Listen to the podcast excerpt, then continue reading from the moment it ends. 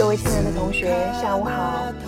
今天魔法师的豆瓣阅读专栏十三城以及角落里的丘比特已经分别更新，欢迎各位同学前去订阅，并且留下你宝贵的建议哦。看到有一位同学评论说，作者更新实在太慢啦，不要太对得起你自己的名字哦。说的一点都没有错，懒惰的魔法师有的时候真的是有一点懒。不过呢，做自己喜欢的事情，比如说写作，比如说录节目，总是乐在其中。所以，就算偶尔会有点偷懒，一定会坚持下去的。谢谢各位同学一直以来的关注和鼓励，魔法师一定会努力做得更好的。之前有一期节目入选了第一期荔枝故事会，听了一下别人的节目，感觉以恐怖为主题的节目，魔法师的这一档实在不算太恐怖，因为这个故事完全是来源于真实的，所以绝对不是以吓人为目的的。感兴趣的同学，谢谢你们继续追。好了，今天就继续我们的魔镜连载系列吧。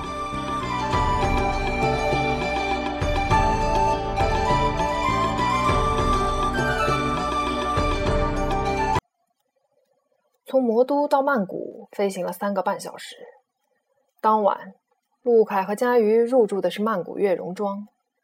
到了宾馆大厅，热情的门童双手合十，早早迎了出来。地上新鲜花环，一股沁人心脾的幽香扑面而来。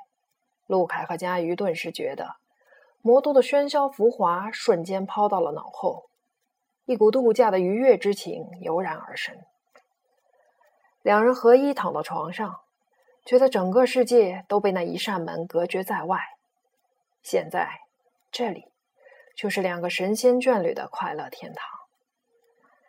陆凯起身去倒红酒，佳瑜找出手机，准备发个短信给琪琪报一声平安。居然有六个未接来电，都是魔都的号码，难道是江主编有什么急事吗？佳瑜立即回拨了电话。电话那头的声音，让刚才还兴高采烈的他，骤然掉进了冰窟。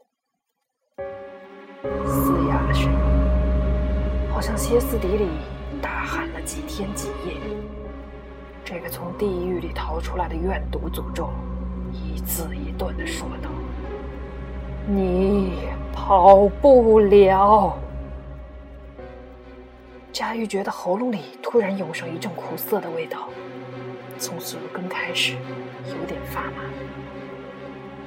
你是谁？你害得我好惨！你要下地狱！电话那头说完这句话，佳玉总算辨别出来了，这是吴佳妮的声音。佳玉心虚了，吴佳妮究竟怎么样了？自己把不吉利的镜子送给他，这算不算害他呢？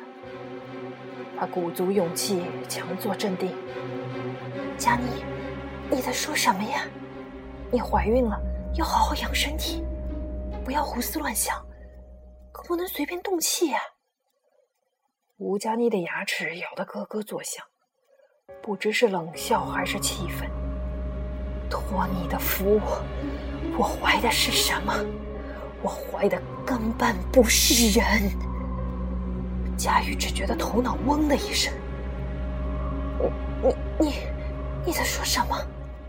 你的好日子不长了，他会来找你的，一定会找到你的。你你说的是谁？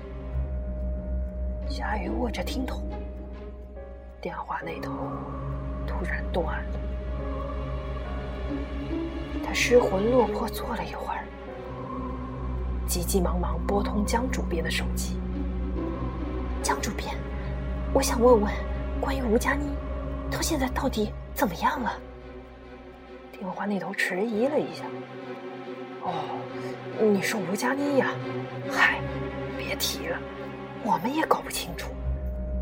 副主编去看过两次了，说还在家里休息，不过跟神经病一样，整天胡言乱语。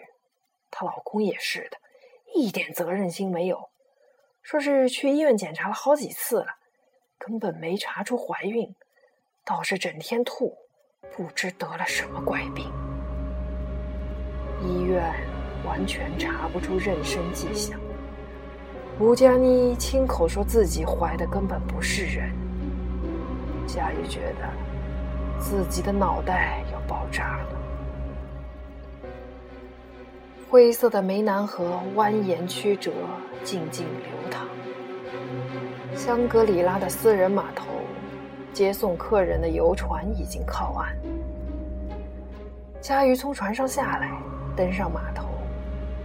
酒店临窗的位置，湄南河微腥的水汽被隔绝在窗外。酒店的灯光将湖面染成金色。华灯的光圈外，破旧的水上民居在黑暗中静默着。肮脏的河水冲刷着腐烂的木桩，垃圾在木桩周围随着水波扬开又聚拢。佳瑜拨弄着盘里硕大的龙虾，觉得死去的海鲜有点恐怖。他不知自己的负疚感从何而来。自己是自食其力的人，聪明勤奋。那些日日鱼翅海参、锦衣玉食的富人们，尚且心安理得享受着一切，自己的不安简直有点杞人忧天。胃口不好吗？今天辛苦了一天了，你尽量多吃点吧。陆凯拖着头，自从昨天接到吴佳妮的电话。两个人的假期算是毁了。他特意订了湄南河上景色最好的饭店，佳瑜的脸上却依然愁云密布。我只是突然觉得，吃死掉的东西很可怕。唉，你想这些乱七八糟的也没用啊，还是等我们回去当面找一下吴佳妮，看看究竟是怎么回事。我越来越觉得，自己的判断也许错了。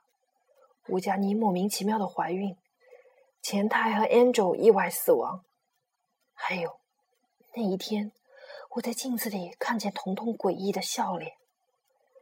也许朱教授说的是对的，这一切真的是因为有冤魂作祟。陆凯放下刀叉，吸了一口气：“你别急，我们理一下思路。”现在因为同镜而死的是两个人，钱太和 Angel。这两人死亡的时间是满月和下弦月。假定朱教授说的死而复生的周期是成立的，那么在新月，也就是九月四号，应该也有人会死亡。但是，你真的相信所谓的诅咒吗？古今的诅咒，在现实中。实在没有存在的根据啊！佳玉撇了撇嘴。现实中所谓的科学不能解释的东西太多了。再说，姑且不说古镜的诅咒是不是真的存在，但至少这是一个触媒。触媒就是触发事件发生的因素。接触过古镜的人有好几个，但目前死亡的只有两个。莫名怀孕的是一个，应该还有其他什么因素，我们没有考虑其中。接触镜子只是其中环节的一个。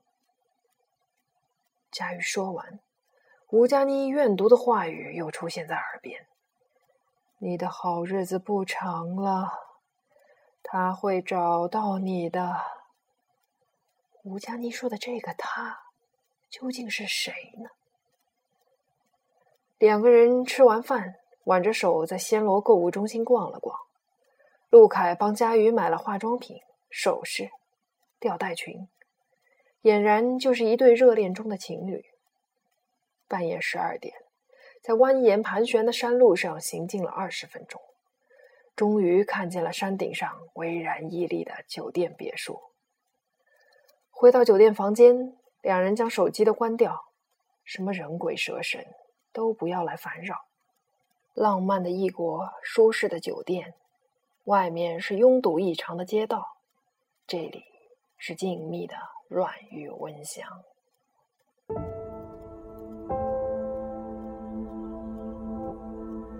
雨夜的蛤蟆在鸣叫。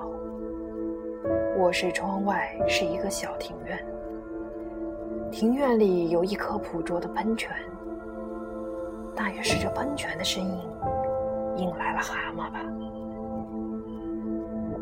佳瑜先前以为是自己的错觉，再仔细辨听，那并不是幻觉，真的有蛤蟆在叫，间歇性的从喉咙里发出咯咯的声响。像濒死人的喘息，佳瑜倏地坐起来。房间里的一切，好像在梦境里曾经见到过，显得那样熟悉。这是哪里？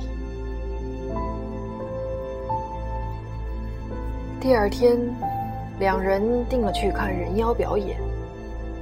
开着租来的车，沿着蜿蜒的山路。往热闹的巴东海滩行进，曲折的山路多是急弯，下了陡坡，突然一个急转弯，车险些翻到路边的沟里。佳玉惊了一跳，这条路，这个急弯，险些翻到路边沟里，这一切，总觉得像是曾经发生过。到达表演现场已经是人声鼎沸，昏暗的室内，音响震耳欲聋。VIP 座位却离舞台很近，可以清晰的看到场上演员的身材和面容。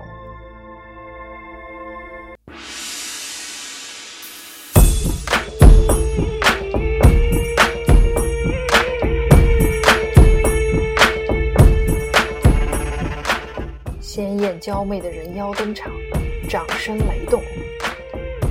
其中一个人妖引起了佳瑜的注意，